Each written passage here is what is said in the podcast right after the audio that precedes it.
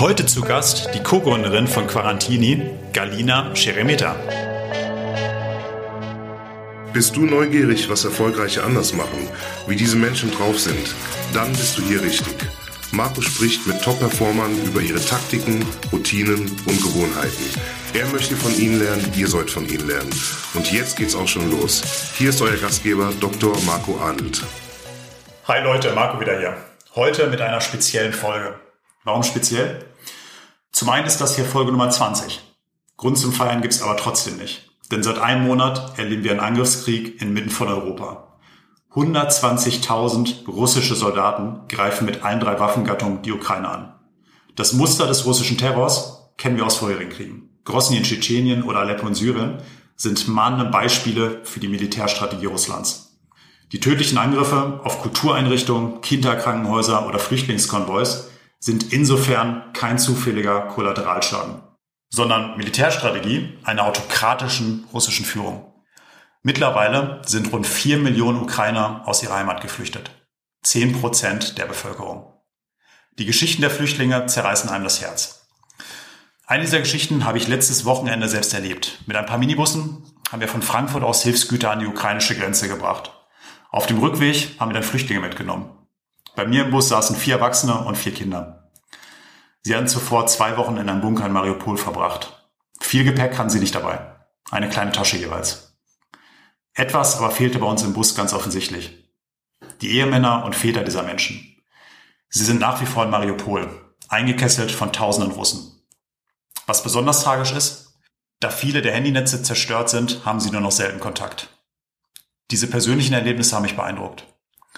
Vor diesem Hintergrund gibt es dieses Mal auch keine normale Folge vom Performance Podcast. Heute habe ich eine besondere Frau zu Gast. Galina Scheremeta. Galina sitzt mir jetzt auch gerade im Frankfurter Clark Office gegenüber. Und natürlich muss sie sich nicht selbst vorstellen. Das mache ich. Galina ist in der Ukraine aufgewachsen, in Kiew.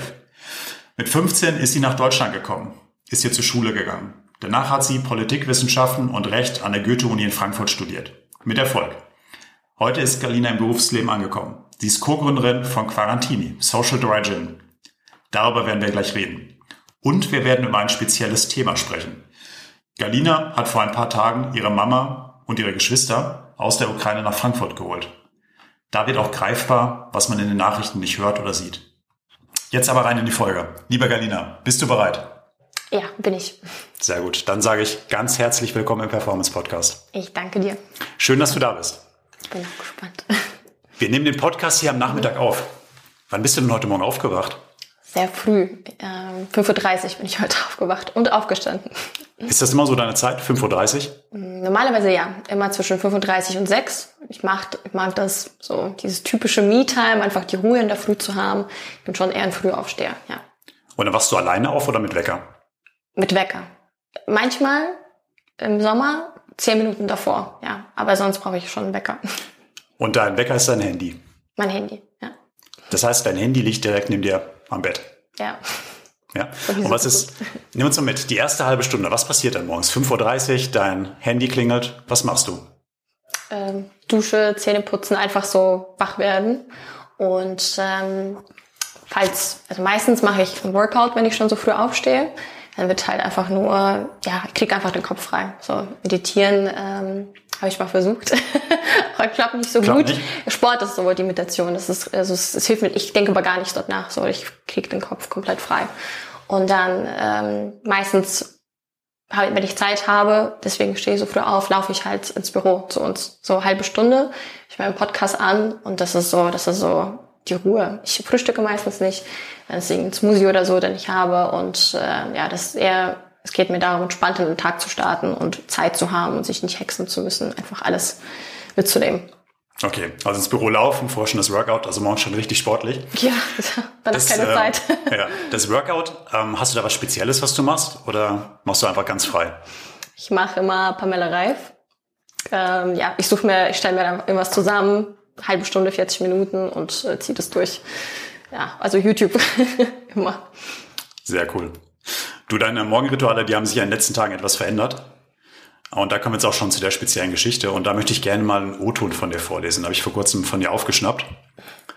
Gestern vor einem Monat bin ich aufgewacht und das erste, was ich gesehen habe, war keine Guten Morgen Nachricht von meiner Mama, sondern 30 verpasste Anrufe von ihr und eine lange Nachricht als Verabschiedung, weil sie nicht wusste, ob sie aus dem Keller in Kiew überhaupt noch rauskommt und wann wir uns wiedersehen.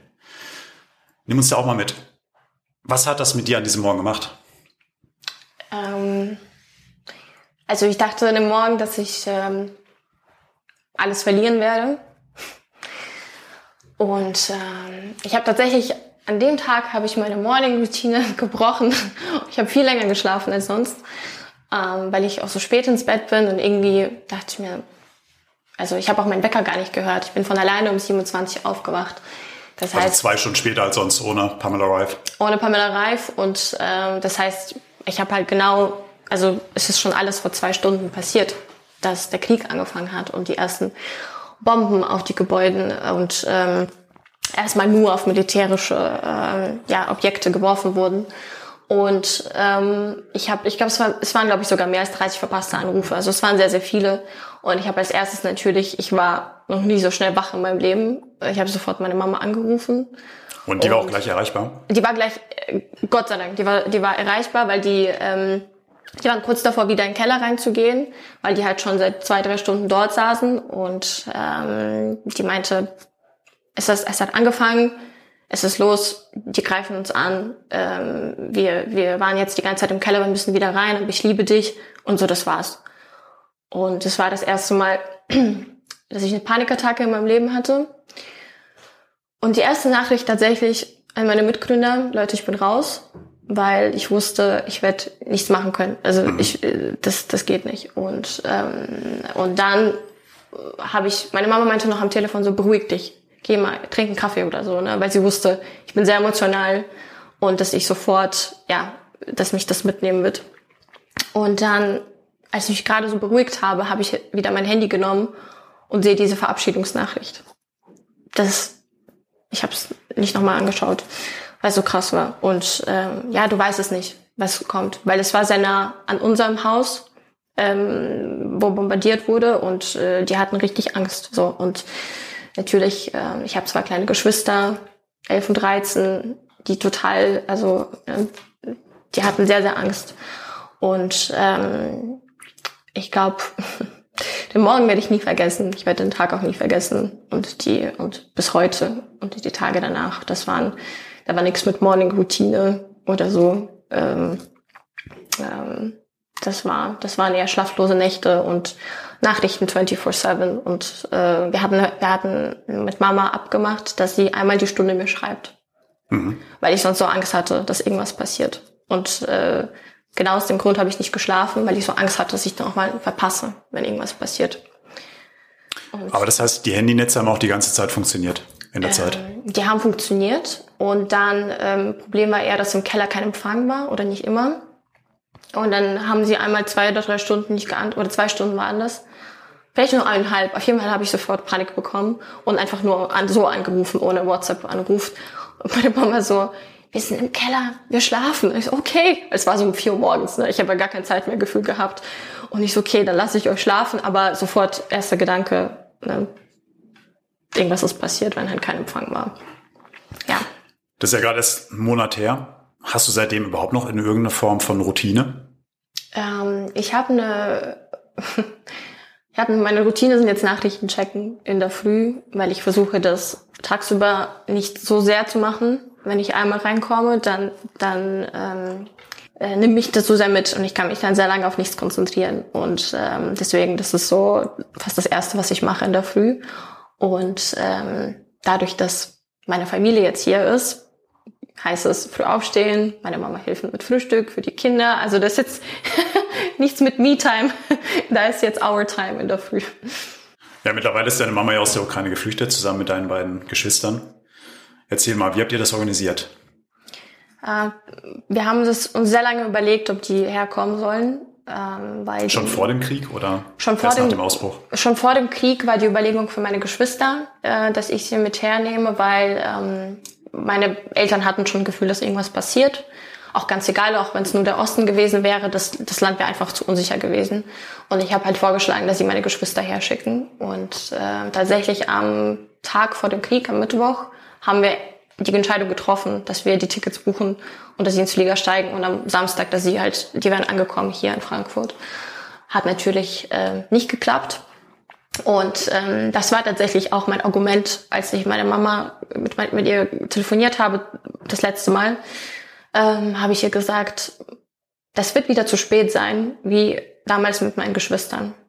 Was, wenn wieder irgendwas passiert? Was, wenn die Grenzen schließen? Was, wenn die auch die Region, wo ihr seid, angreift? Man weiß es nicht. So. Und das war für sie das, das so der letzte Argument. Hat sie gesagt, okay, du hast recht. Wir, am nächsten Morgen waren sie schon abgeholt äh, und, und äh, da nach Deutschland gebracht. Ja, also das war äh, die Entscheidung hat davor sehr lang gedauert und dann aber doch wegen einem Satz innerhalb einer Sekunde getroffen. Ja. Und nach Deutschland gebracht mit dem Auto. Genau, mit einem Auto und äh, war auch, also die haben fast keine Pause gemacht, weil die wollten, glaube ich, und das, das war auch so krass. Meine Mama sagt, als die über die Grenze sind in der Slowakei, hat mein Bruder so gesagt, ist hier nicht mehr Ukraine? Und sie so, nee, nee, wir sind jetzt in einem anderen Land. Und er so, ah, okay, dann ist jetzt hier sicher. Und dann hat sie erst verstanden, wie sehr angespannt, die, also man denkt das gar nicht, ne? aber wie, wie sehr ähm, sie das wahrgenommen haben, dass dort Ukraine war für sie nicht sicher. Die haben, also die, ja, es war schon sehr, sehr, sehr, sehr krass für die Kinder. Und dein Vater, der ist da geblieben. Der ist bis heute noch in Kiew. Genau. Also ich habe äh, Stiefpapa und Papa. und äh, mein Papa ist in der Nähe von Kiew, in nicht so einem schönen Gebiet gerade. Und mein Stiefpapa hat sich äh, freiwillig gemeldet äh, bei, bei der Armee und wurde auch Woche oder fünf Tage bevor meine Mama mit den Kleinen hergekommen sind, äh, ja, ist er dorthin gegangen und ist jetzt dort und darf nicht raus, bevor Krieg endet. Und kämpft. Kämpft. Hast du zu deinem Papa oder Stiefpapa gerade Kontakt? Ja, also das, das geht. Wir sind einmal am Tag schreiben oder telefonieren, halt ohne Video. Sie dürfen natürlich nichts zeigen, aber äh, ja, wir haben Kontakt. Das ist okay. Was macht das mit dir, wenn du den Kontakt hast, diesen täglichen Kontakt zu den beiden? Ähm, ich bin stolz. ähm, und äh, ich vermisse sie sehr. Ähm, aber ähm, ich weiß nicht warum, ich bin irgendwie ruhig. Also, weil er, weil sie beruhigt sind, dass, dass sie, also, dass die Familie hier ist. Und das war auch das erste, was mein Stiefpapa gesagt hat. Das macht ihn so, das gibt ihm so viel Kraft zu wissen, dass die Familie in Sicherheit ist. Und er will, später, wenn das alles vorbei ist, in die Augen von den Kindern gucken und stolz drauf sein, dass er was gemacht hat. Deswegen. Ja, die Kinder, das heißt deine Geschwister, 11, 13, die wohnen jetzt bei dir hier in Frankfurt. Ja. Ihr seid eine große WG, das heißt deine Mitbewohnerin, die muss ja ausziehen, glaube ich. Äh, genau, genau, sie musste ausziehen, aber sie wohnt auch, also ihre Eltern. Freiwillig ausziehen, du hast sie rausgeschmissen. Ja, sie wurde nicht rausgeschmissen. Aber das heißt, gibt es eine große Familien-WG, das heißt du mit deiner Mama und den beiden Geschwistern. Wie ist das Leben so? Habt ihr euch schon eingegruft? Ja, wir haben noch einen Hund. Auch noch? das kommt auch noch dazu. Wie heißt der? Äh, Dolly, also wie Puppe. Mhm. Und ähm, es, es ist, es ist äh, lustig. Ich hatte ähm, nicht irgendwie so ein Familienerlebnis davor gehabt. Deswegen war das für mich so, okay, endlich habe ich jetzt Family Time und die Mama kocht und Hotel Mama ist jetzt bei uns im Haus. Ähm, ganz ehrlich, im Betracht der ganzen Situation wir sind einfach glücklich, zusammen zu sein. Also es sind immer wieder so alltägliche Themen, wo wir über irgendwas uns streiten und die Kinder Ärger bekommen, aber es lebt sich ein. Ist okay. Das heißt, ihr kocht dann gemeinsam, verbringt Zeit miteinander? Genau. Gucken Zeichentrickfilme, irgendwas ohne, irgendwas, wo es immer Happy Ending gibt. so, Sehr schön. ja. Äh, welche Sprache? Äh, gerade alles auf Englisch, weil Netflix nichts auf Russisch oder Ukrainisch hat. Deswegen, ähm, meine Mama hat gesagt, siehst du, ihr wollt, äh, ihr wolltet eh Sprache lernen, here you go. Also alles okay. auf Englisch. Ab zu Netflix. Gut. Das heißt, ähm, 11 und 13 Jahre alt, was ist dann der weitere Plan mit deinen Geschwistern hier vor Ort? Ja, also der Plan, ähm, wir haben sehr lange überlegt, ist es jetzt nur für einen Monat oder äh, also für eine kurze Zeit oder langfristig, äh, die bleiben, die werden hier bleiben, so Punkt. Auch wenn die äh, sollten das in ein paar Monaten vorbei sein, ähm, Infrastruktur ist so am Ende das, das Erste, was wir wollen, ist einfach, dass Kinder zur Schule gehen können und einfach hier eine, eine Bildung bekommen und, und Freunde und das auch in einer normalen Stadt und nicht in einer halb äh, ja, zerstörten Stadt. Und ähm, also Schule, für die geht ging es schon jetzt äh, zur Schule am Montag. Die haben schon erste Freunde und irgendwie da Klasse. Äh, ja, gibt es irgendwie so eine Lara, mit der meine Schwester schon Besties ist. Und ich so, okay, perfekt. Hauptsache, die sind abgelenkt, Hauptsache, die lernen da ein bisschen was und äh, das ist super. Also ja, wir haben uns sehr gefreut, dass sie ein bisschen Normalität jetzt haben. Und das heißt, die können sich auf Englisch verständigen. Ja, die sprechen auch ein bisschen Deutsch. Die hatten Deutsch jetzt in der Schule gehabt. Super. Ja, also es ist okay für sie. Deine Mama ist ja auch dabei und ähm, ich habe bei LinkedIn vor kurzem gesehen, dass ihr einen Aufruf gestartet habt, dass sie jetzt einen Job sucht. Mhm. Ja. Wie läuft das? Es läuft äh, krass. Also ja, der Beitrag ist zumindest mich viral gegangen. Äh, ich glaube, wir haben irgendwie 150.000 Ansichten oder so. ist schon, ist schon okay. Waren sehr, sehr viele, die sich gemeldet haben. Also ich habe ähm, auch gesagt, wir sind sprachlos, ja, von, von Leuten, von der Menge und von auch Unternehmen, alles von Startup bis Groß, Großkonzern, äh, die bereit waren, halt eine Stelle anzubieten. Und sie ist jetzt fleißig in Bewerbungsgesprächen. Ich bin ihre Sekretärin, stelle ihr die Termine ein, koordiniere alles. Und ähm, genau, aber sie ist jetzt krass in, in so einem, als wäre sie jetzt frisch aus einem Studium gekommen und müsste sich, ist jetzt in so einem Bewerbungsprozess. Es läuft. Also es ist gerade mittendrin. Sie ist gerade mittendrin, genau. Also es wird, äh, hat letzte Woche jetzt, nee, diese Woche hat es angefangen mit den ersten Gesprächen und nächste Woche auch wieder. Ja, es ist eine Menge, die sie jetzt, äh, sie, also die sich halt gemeldet haben. Schon krass. Kannst du einmal sagen, was sie grob sucht? Sie sucht, ähm, sie hat sehr lange in der Bank gearbeitet und dann in der Immobilienbranche Sie sucht, ähm, ich glaube, etwas, was ihr irgendwie Spaß machen würde. Sie hat, sie liebt halt alles, was irgendwie verwalten und managen ist und organisieren, wo sie halt so äh, in Lead ist ne, und das irgendwie verantwortet. Ähm, ich glaube, ja, weiß nicht, die, die ist immer so, für sie ist halt super wichtig, sich mit dem Team zu verstehen, ja. Und für Bereiche ist sie immer offen gewesen. Die ist so neugierig, die ist so gefühlt ist sie 23 und nicht ich manchmal. Also ich bin auch, ich bin auch schon sehr energizing, aber ähm, die ist, die sucht einfach nach einem coolen Job. So, das, die hat jetzt nie irgendwie gesagt, sie will nur das und das machen. Die ist immer offen. Und sie spricht ja Ukrainisch, Englisch, Deutsch. Genau, Russisch. Also, Russisch ja, auch und, noch? Ja, ja, vier Sprachen. Also, wenn da jemand eine Idee hat, bitte einfach der Gelina schreiben. Den Link zu ihrem LinkedIn-Profil werde ich in die Show Notes packen. Danke. Das ist cool. Ich hatte es im Intro gesagt, du selbst bist ja in Kiew aufgewachsen und bist dann mit 15 nach Deutschland gekommen. Was war der Hintergrund? Ich habe immer gesagt, ich will irgendwie eine europäische Bildung haben, aber halt eher von der Uni gesprochen, irgendwann. Und dann haben meine Eltern gesagt, die, es gibt eine Möglichkeit, dass ich auch schon zur Schule hier gehen kann. Aber damals nach England. Und dann, weil ich halt auch krass Englisch gelernt habe. Ich war eher so auf Englisch spezialisiert. Ich, ich konnte kein Deutsch. Und meine Eltern so, ja, oh, England, da gibt's immer so Drogen auf den Schulen. Hat ihnen jemand mal denen erzählt und die haben es mitgenommen. Und dann hieß es, okay, aber Deutschland ist doch eigentlich auch ganz nett. Und ähm, ich, okay, Challenge accepted, ich spreche kein Deutsch. Ich hatte ein Jahr, um Deutsch zu lernen. Und dann, äh, ja, sind wir hergekommen, das erste Mal in Deutschland, ein paar Schulen angeschaut. Ähm, und dann bin ich schließlich mit 15 auf ein Internat in Bayern gegangen. Und äh, ja, komplett dann alleine hier gewohnt, ohne, ohne Eltern, ohne Family und aber halt klar mit super vielen Menschen, Schülern, Mentoren. Das war, das war eine Challenge auf jeden Fall. Welche Erinnerungen hast du an diese Zeit? Es gibt so viele, aber ich habe immer gesagt, das waren einer der besten drei Jahre in meinem Leben.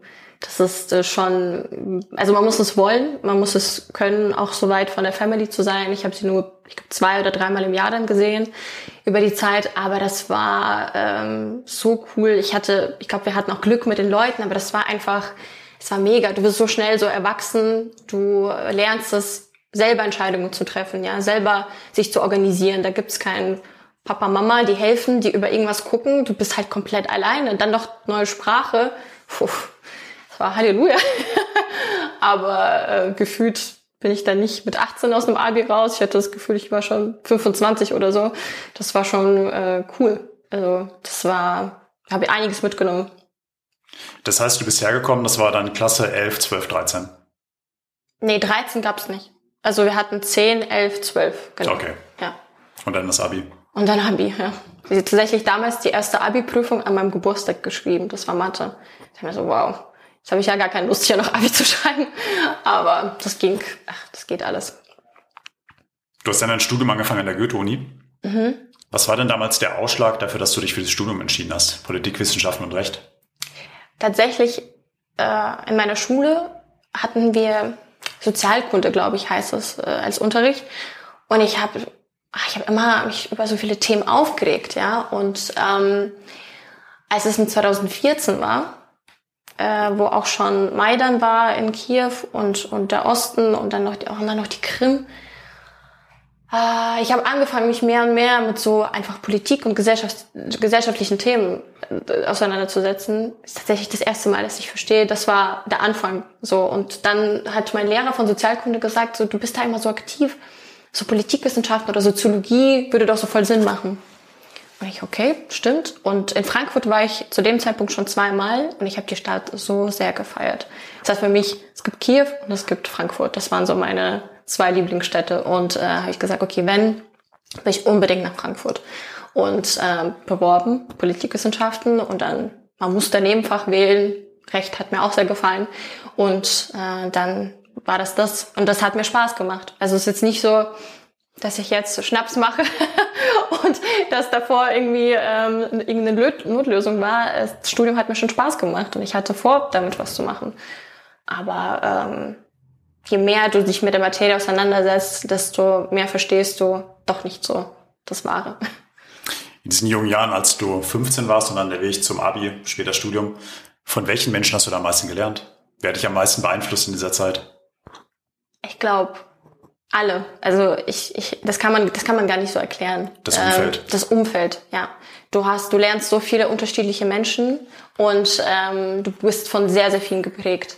Und dann war immer Mama hinten dran, die Ratschläge gegeben hat. du hast ja heute einen Lebensmittelpunkt, du hast gesagt, in Frankfurt, im Herzen von Europa heißt es immer so schön. Wenn wir heute auf deinen Alltag blicken, was ist typisch ukrainisch an dir? Ich bin jetzt im Podcast nicht, ja, weil es ein Podcast ist, wir sprechen langsam.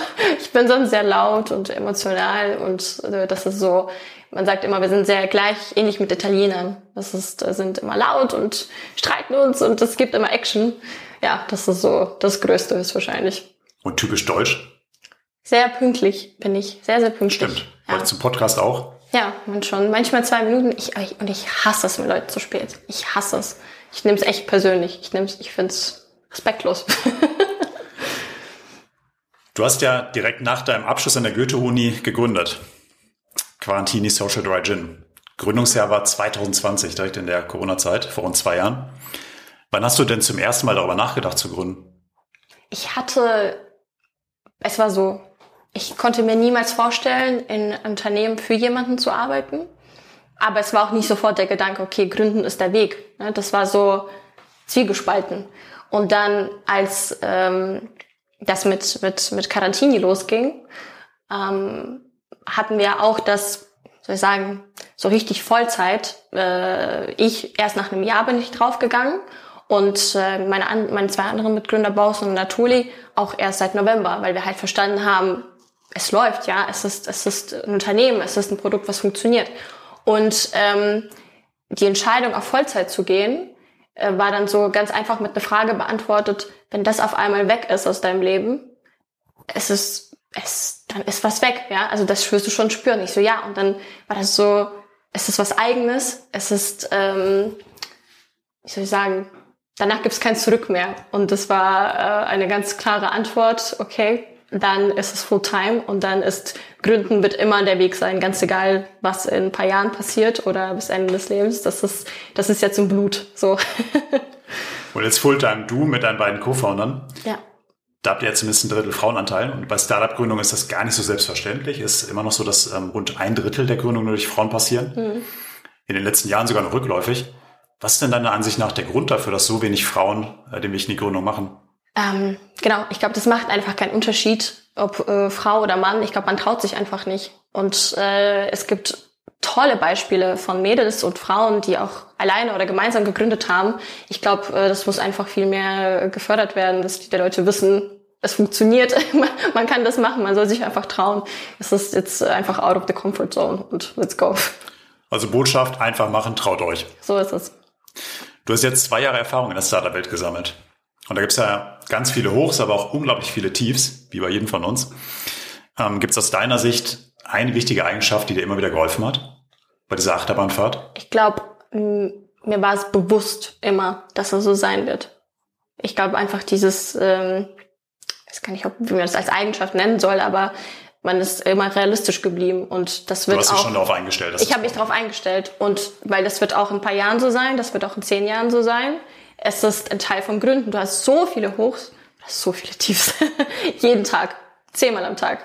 Deswegen, äh, man muss das einfach sich bewusst sein. Und dann, weißt du, you keep, you keep it cool. So. Es ist einfach so. Es gibt immer einen Weg, es gibt immer eine Lösung.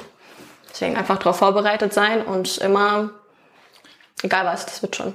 Ist das nicht blauäugig in irgendwas reinlaufen? Also du bist jetzt blauäugig, aber äh, nicht, aber schon realistisch in etwas reinzugehen, dass du weißt, was erwartet mich eigentlich? Ja, genau. Aber wenn du auch glaubst, dass es funktionieren wird, es wird schon funktionieren, aber es wird einfach, es gibt unterschiedliche Tage, es gibt unterschiedliche Situationen. Äh, man muss einfach sich, muss es, ja, man muss sich darauf vorbereiten, realistisch bleiben. Du, wir leben jetzt gerade in einer Zeit, da gibt es unglaublich viele Möglichkeiten. Eine Möglichkeit davon, die hast du jetzt wahrgenommen mit der Gründung. Aber es ist einfach so, das Datenvolumen verdoppelt sich gerade alle zwei Jahre, also unglaublich viel, was gerade passiert. Wie hältst du dich dann auf dem Laufenden? Worüber informierst du dich? Unterschiedlichst. Also gut, Thema Nachrichten haben wir gedeckt.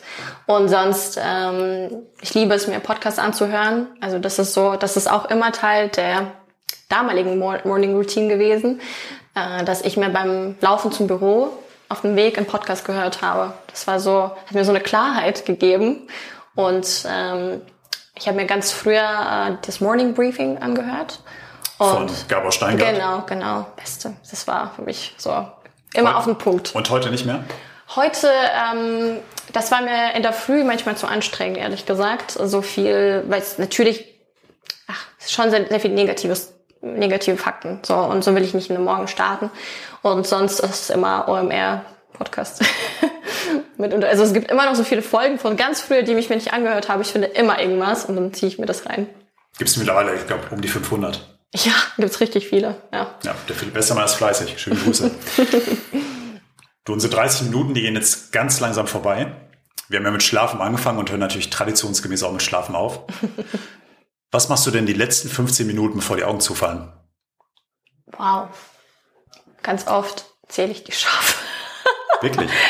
Weil ich, ich, ich kann, ähm, zum Beispiel Boris, mein Mitgründer, der ist so einer, der legt sich hin, der schläft, schläft sofort ein. Kann ich auch. Ja, und ich bewundere das sehr. Ähm, ich glaube, hat eher damit zu tun, dass ihr beide schon so lange in dem ganzen Thema drin seid, mit Unternehmen und Gründen und alles, und ihr habt schon so gewisse Phasen durchgelebt. Und ich bin immer noch so, ich bin, weiß nicht, ich bin immer noch so wach. Ja, und das, äh, das, das dauert immer, bis ich einschlafe, weil ich gehe immer noch alles durch. Mhm, morgen das, übermorgen das. Und dann, ähm, und dann schlafe ich ein. Aber hast du denn dein Handy noch in der Hand, die letzten 15 Minuten? Äh, nein. Mhm, mhm. Also jetzt halt vom Einschlafen gucke ich mir noch die Nachrichten nochmal durch, weil ich bin so immer, "Ach, was wenn doch irgendwas, irgendwas, irgendwas. Und äh, jetzt teile ich mit meiner Schwester das Bett, manchmal quatschen wir jetzt mit ihr. das beruhigt mich auch sehr vom Einschlafen. Und ähm, aber äh, ihr lacht ja, aber scharfe Zählen hilft. So. Dann Okay. schlafe ich ein. Und dann schläfst du ein. Dann schlafe ich ein. Ja. Galina, danke, dass du heute da warst. Danke dir. Die Leute da draußen nehmen heute zwei Punkte mit. Erstens, als Gin kommt nur eine Marke in Frage, Garantini. Probiert äh, das mal aus. Ähm, Den Link zum Shop packe ich euch in die Shownotes rein. Und äh, zweitens, unterstützt die Ukraine. Der Krieg in Russland ist noch lange nicht vorbei. Die freiheitlich-westliche Welt wird mutig in der Ukraine verteidigt. Ja. Deswegen Ja. sagen wir Slava Ukraini. Herojem Slava. Danke fürs Zuhören. Bis zum nächsten Mal. Ciao, ciao.